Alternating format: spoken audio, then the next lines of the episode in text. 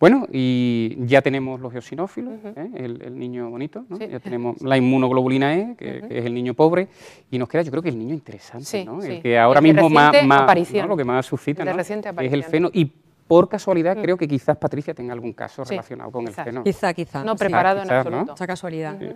La verdad es que a mí me toca bailar con la más nueva, con la más rara o como la lo más atractivo, Patricia. Pero bueno, eh, yo creo que lo, novedoso es lo que un poco mm. te llama la atención y te abre la ilusión de, seguir en esto. Eh, antes de empezar con el caso, para mí es fundamental hablar de los biomarcadores. Los biomarcadores nos está sorprendiendo el hecho de que administrar un, dupilumab, los está alterando ¿no? y que hace que, vayan momentáneamente a más algunos, pero que la tendencia es que, a que bajen.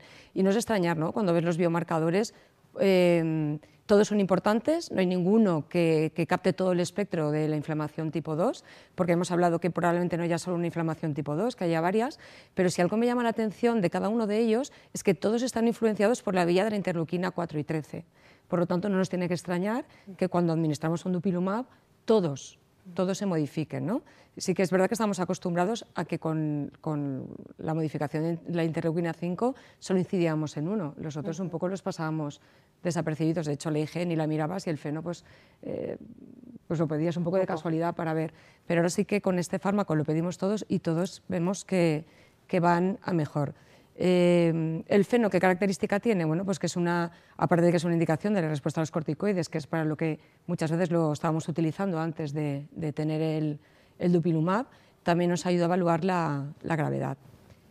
Eh, diana perfecta, bueno, pues realmente, ¿cuál es la diana perfecta? Yo creo que no hay una diana perfecta, sino que están las dianas. Cuando más dianas tienes, mejor.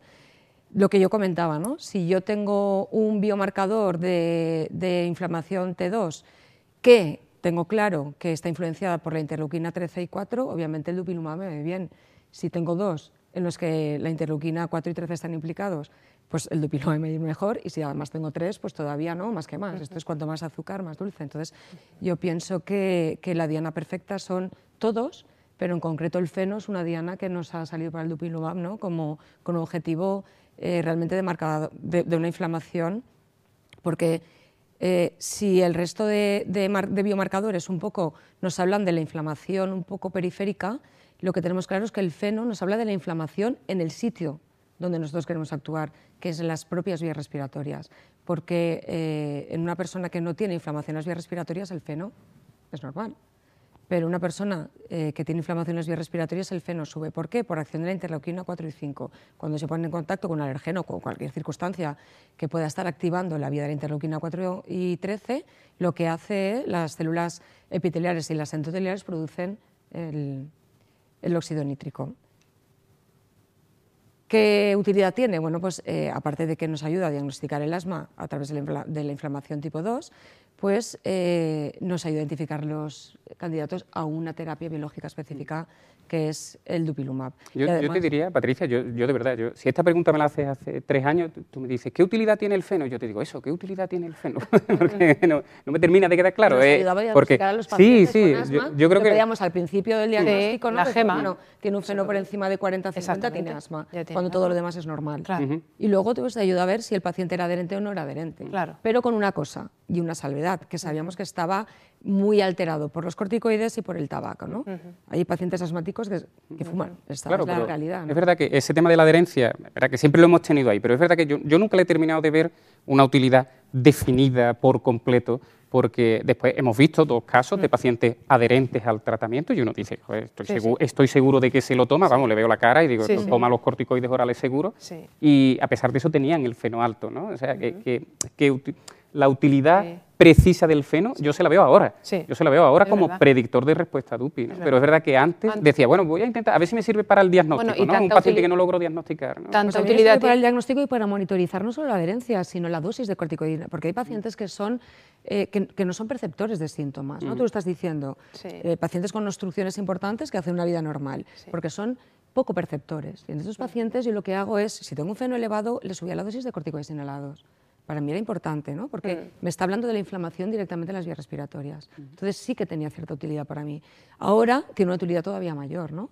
porque es un biomarcador de una vía en concreto para un fármaco en concreto. Entonces, pienso que ahora mismo lo que ha hecho el dupilumab es que hablemos más del feno, Y además ¿no? para los incrédulos. Predice exacerbaciones. ni siquiera ¿no? en O todos sea, los hospitales. si tú ves un feno muy alto, te alarmas también porque predice exacerbaciones. Hay metaanálisis que lo están diciendo. Y si está asociado a otro biomarcador, todavía las predice más. Esas- entonces te tienes que poner un poquito alerta cuando ves un feno alto. ¿no? Bueno, lo que comentábamos, ¿no? El problema del feno es la gran variabilidad que tiene, ¿no? Y, y que tienes, para hacer la medición el paciente tiene que ir preparado. Sea, es muy importante, ¿no? En vuestros hospitales, no sé cómo lo hacéis, en el mío pues les damos una hojita porque lo ideal sería medir el feno pues en la misma consulta, no es así. Yo lo pido y con el tiempo me lo hacen y luego me viene el paciente, ¿no? Cuando ya lo tiene todo hecho. Sí que les tenemos que dar una hojita donde el paciente tiene que prepararse. No tiene que fumar, no tomar café, tal, pero además es que hay determinados alimentos ricos en nitratos, que es muy importante que lo tengamos en cuenta las 24 horas antes, ¿no? Para que no se modifique. Yo normalmente ejercito la cara de pena con mi enfermera, que es súper agradable, Ana, y, y- y ahí me lo hace, lo hace en el momento. Ya, pero si el yo creo eso hay que, hay trabajar. Nosotros, nosotros en la unidad lo que hacemos es que el paciente viene con, a, la, a la consulta ya con los cuestionarios preparados Sí. ya, el ACT, el TAI, y viene con el feno y la espirometría. Eso es lo que, lo que hacemos. Bueno, eh, se ha discutido ¿no? durante mucho tiempo el feno y hay artículos interesantes, lo que comentaba, que te hablan directamente de lo que es la inflamación en las propias vías respiratorias. ¿no? Y en este estudio en concreto, lo que concluyen es que el feno eh, tiene la mayor correlación con la, eosinofilia en vías respiratorias medidas por esputo inducido y por eh, lavado broncoalveolar. En comparación con la periostina y con los eosinófilos en sangre periférica, que es lo que siempre estábamos empeñados, ¿no? Los eosinófilos en sangre periférica es el mejor predictor de inflamación. No, el feno tiene una correlación más alta. El problema del feno es el que se tiene que medir en condiciones. Si el feno está bien medido, la correlación es estrechísima con la inflamación directa de las vías respiratorias. Eh, yo os traigo una paciente que es Rosario, que me llamó mucho la atención porque yo, claro, estaba acostumbrada a mirar el feno, pero como os comentaba, ¿no? como un apoyo. Pero de repente me viene una paciente como, como Rosario, que está diagnosticada de asma a los 46 años y que en los últimos años, en- sobre todo en los últimos meses, pues su, su asma empeora. Quizá coincidiendo ¿no? con el climaterio, ¿no? está en esa fase de la vida en que ya empieza a tener alteraciones de la menstruación y me cuenta que está utilizando eh, el, el tratamiento de rescate de una forma indiscriminada, que no hay forma de controlar la enfermedad, que nunca está bien, que mantiene una expectoración espesa, blanquecina, continua. En el último año ha tenido cuatro agudizaciones, ha tenido que ir a urgencias en una ocasión y su función pulmonar se ha deteriorado, con una prebron- un, un BEMS pre- prebroncodilatador del 67%. Tiene una CT eh, de 12, un mal control de, de la enfermedad, como veis, y eh, está con una triple terapia, además de llevar Montelucas, o sea que una cuatriple terapia. Sin- no, no llega a llevar corticoides orales de continuo, pero sí que es verdad que en el último año ha hecho cinco agudizaciones, por lo tanto, las tandas de corticoides han sido importantes. Si hacemos el sumatorio de corticoides, al final ha sido una dosis importante.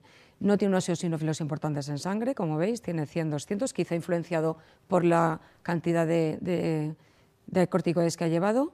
En esputo, en mi hospital no lo evaluamos, no tengo esa posibilidad.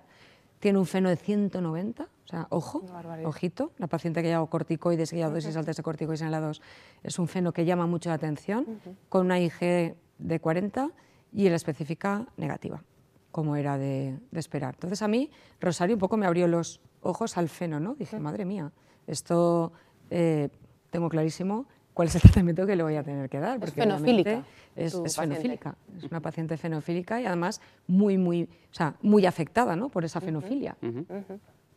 Eh, ya tenemos estudios ¿no? precedentes donde el uso de, de dupilumab nos orienta a que disminuye tanto el uso de corticoides sistémicos ¿no? como va disminuyendo el, el feno a lo largo del tiempo. En relación con eso, Patricia, nos preguntan por aquí si le medimos el feno a, a los pacientes, ¿no? por, por eso que tú estás poniendo, ¿no? que en la monitorización se ve que va bajando, si se los medimos en, en todas las visitas y, un poco enlazando con lo que pre- comentaba María José antes, si nos sirve de guía para ver probabilidad de agudización, ¿no? si vemos que el feno va subiendo. ¿Se lo medís en todas las visitas? ¿Ese biomarcador sí lo, lo hacéis en todas las visitas? A ver, yo ahora lo hago en todas las visitas de los pacientes graves. Es algo que lo llevo haciendo desde un tiempo. Todas las visitas, obviamente, son eh, cada tres meses, mido el feno porque mido más el feno que la función pulmonar, realmente. Es más fácil. más rápido. y más rápido. Eh, sí que es verdad que previamente yo solo lo medía pues, una vez al año. Cosa que, bueno, pues, eh, realmente lo que te orientaba es eh, a ver cómo, cómo va. Mm, predecir exacerbaciones. Es que el problema está en qué momento, si yo tuviera una consulta, a lo mejor como tenéis vosotros, ¿no? que tienes un, no sé, pues, no sé, tenéis un hospital de día donde el paciente puede acudir cuando hay una descompensación o tal, yo creo que eh, todavía sería más útil. Yo en mi caso es complicado, porque yo lo pido, te lo hacen y luego el paciente te viene y a lo mejor ya tiene el FEN hecho tres semanas o cuatro semanas previas a que yo tenga la visita. Pero tal, si lo tiene alto, me va a decir, el paciente ya habrá venido exacerbado cuando venga. mi predicción realmente no, no, me es demasiado útil por mi sistema, ¿no? Sería ideal. De hecho, hablan incluso de una telemonitorización del feno, ¿no? O sea, ¿Y tú, le ves correlación? Nos preguntan también por aquí si le ves correlación con la función pulmonar, paciente con más feno.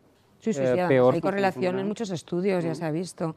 Eh, a, mayor, a mayores niveles de feno, mayor riesgo de exacerbaciones y más pérdida de la función pulmonar. Ahora veremos en breve un estudio que os voy a presentar y veréis, ¿no? es, es, alucinante cosa que no teníamos claro, pero por eso la respuesta del dupilumab es tan, tan ¿no? yo creo, tan impresionante. Son pacientes con fenos elevados que al ir disminuyendo el feno, la función pulmonar es como que hace blap. O sea, yo creo que realmente lo que hacemos al bloquear la interleuquina 4 y la 13, hacemos que los eosinófilos, lo que es la inflamación T2, no entre a nivel pulmonar. Por lo tanto, lo que hacemos es de repente eh, abrir las vías respiratorias, además súper rápido. ¿no? Mm. Yo por lo menos es la experiencia que tengo y lo que luego he visto en los estudios. No es algo que me pase a mí, sino es algo que ha pasado en general. Eh, este, eh, bueno, eh, hemos hablado ¿no? de que es un predictor de exacerbaciones, realmente eso se ha visto en los estudios, ¿no? y, es predictor de exacerbaciones desde una cantidad realmente no demasiado importante, ¿no? a partir de 25 partes por billón ya es predictor de exacerbaciones. De hecho, los pacientes cuando tienen por encima de 25 hay una predicción de 5 frente a 2 y cuando subimos ya a un nivel de 37 es de 6 frente a 3. Y eh, lo mismo pasa, ¿no? El dintel parece que está entre 25 y 28, porque hay otro estudio donde a nivel de 28 partes por billón ya se estimó que el, 72 de los, el 76% de los pacientes, frente al 33% que estaban por debajo de 28, tenían mayor riesgo de exacerbaciones. Por lo tanto, los estudios ya nos están apuntando en que es un buen predictor de exacerbaciones. ¿Qué pasó en el estudio Pues Bueno, pues en el estudio Quest lo que hicieron es valorar, ¿no?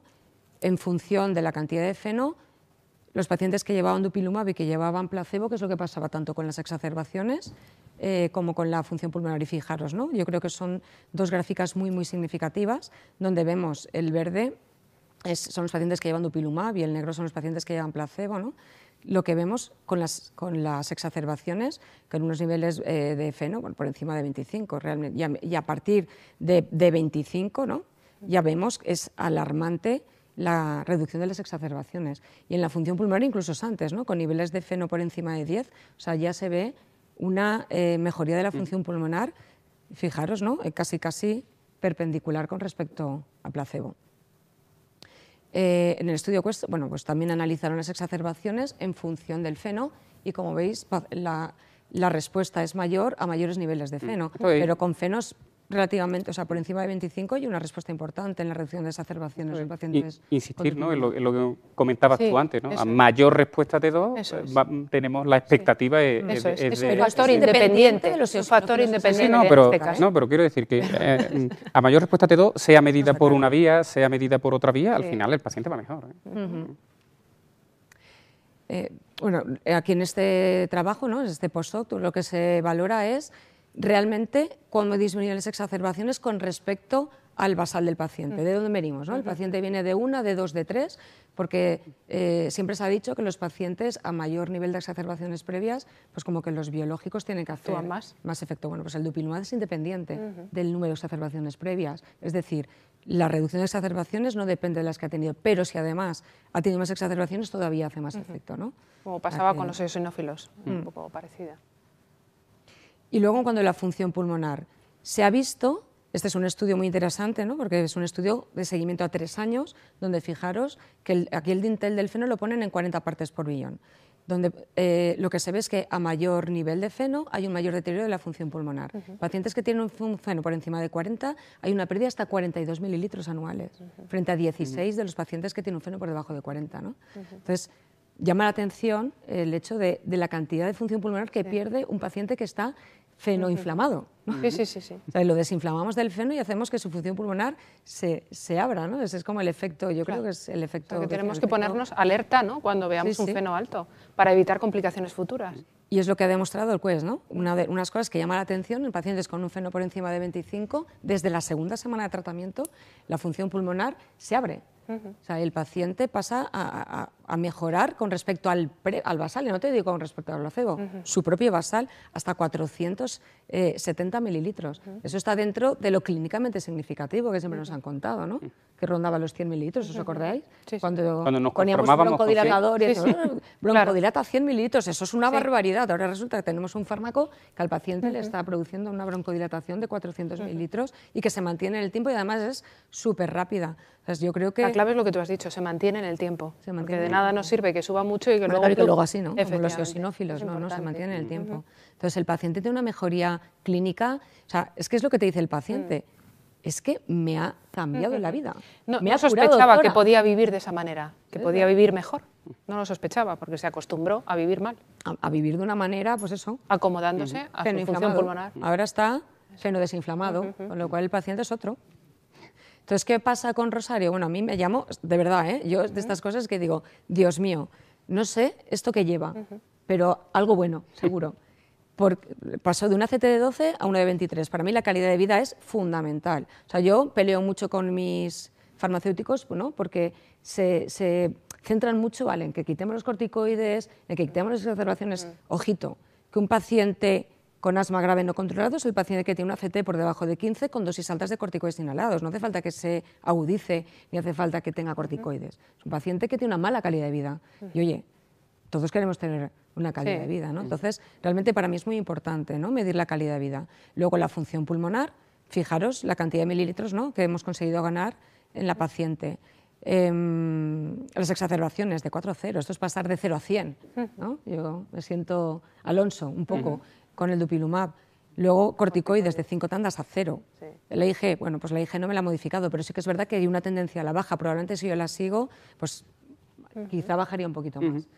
Los eosinófilos en sangre no se han modificado. Yo no he, tenido, no he sido en esas pacientes donde me han subido los eosinófilos. No era muy eosinofílica y es poco productora por, por vista de, de eosinófilos.